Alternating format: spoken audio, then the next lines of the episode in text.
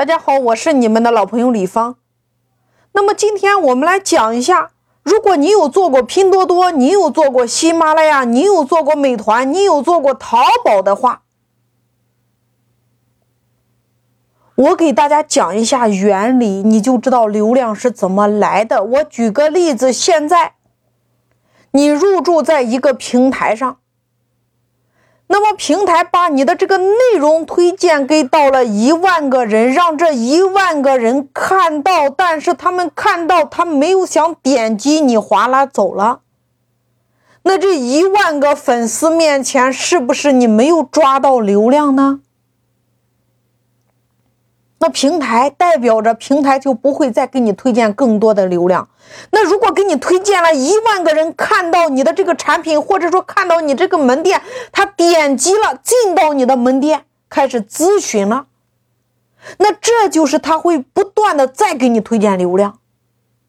那我们如何能够让更多的人点击我们，让平台给我们推荐更多的流量呢？第一步。你首先需要找到一个对标物，叫做你的竞争对手。其实，在生活中也一样啊。今天你做的那件事有没有已经做成的？它的参照物是谁？比如说，今天你卖的叫煮茶器，你卖的叫象棋，你卖的叫服装，你要找到和我们同款的，或者说相似款的竞争对手，并且它的这个销量一定是已经做的非常高了。比如说，你在拼多多上，你给我搜一下家纺，它的交易量跟它的累计评价是不是非常非常的高？排名是不是非常的靠前？那我们在这个地方，我们就可以判断出来，第一个东西，拼多多非常喜欢这个宝贝，或者说拼多多非常喜欢这个产品，为什么？这个产品的销量这么高，它的权重一定也是非常的高，这是第一个。那第二个，拼多多非常喜欢它的这个标题，它的这个标题让更多的粉丝想点击，所以说它的标题的权重是不是一样非常高？我们找到了这两步。那接下来我们要做什么呢？我们同样只做两步。第一步，我们要把这一个高权重的竞争对手的标题的权重给它复制下来，这是我们要做的第一件事情。第二步，我们改头换面，做一个新的标题出来。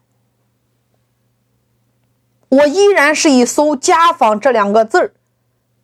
你在拼多多上，你在搜索框里边输入“家纺”，你会看到手机下拉显示十几个拓展词。那在这个地方，大家一定要明白，下拉显示的这十个拓展词，就是最近一段时间最热的这一类关键词。你看，家纺床上用品、家纺四件套纯棉、家纺洗衣液、家纺柔顺剂。家纺床上用品纯棉，家纺被子，家纺货架，家纺家纺三件套，家纺四件套，是不是这些？那这个时候你的核心词就要找出来呀！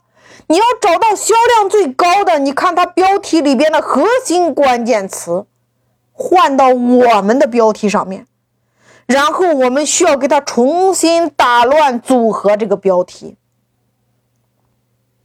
你的标题不就出来了吗？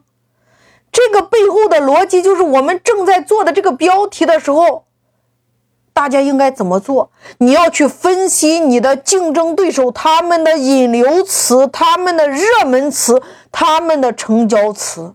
我们分析完了之后，我们再把这些关键词找到它的拓展词，然后重新组合起来，做一个新的标题。用这样的方法，我们就可以在最短的时间内做出一个高流量、高点击的标题。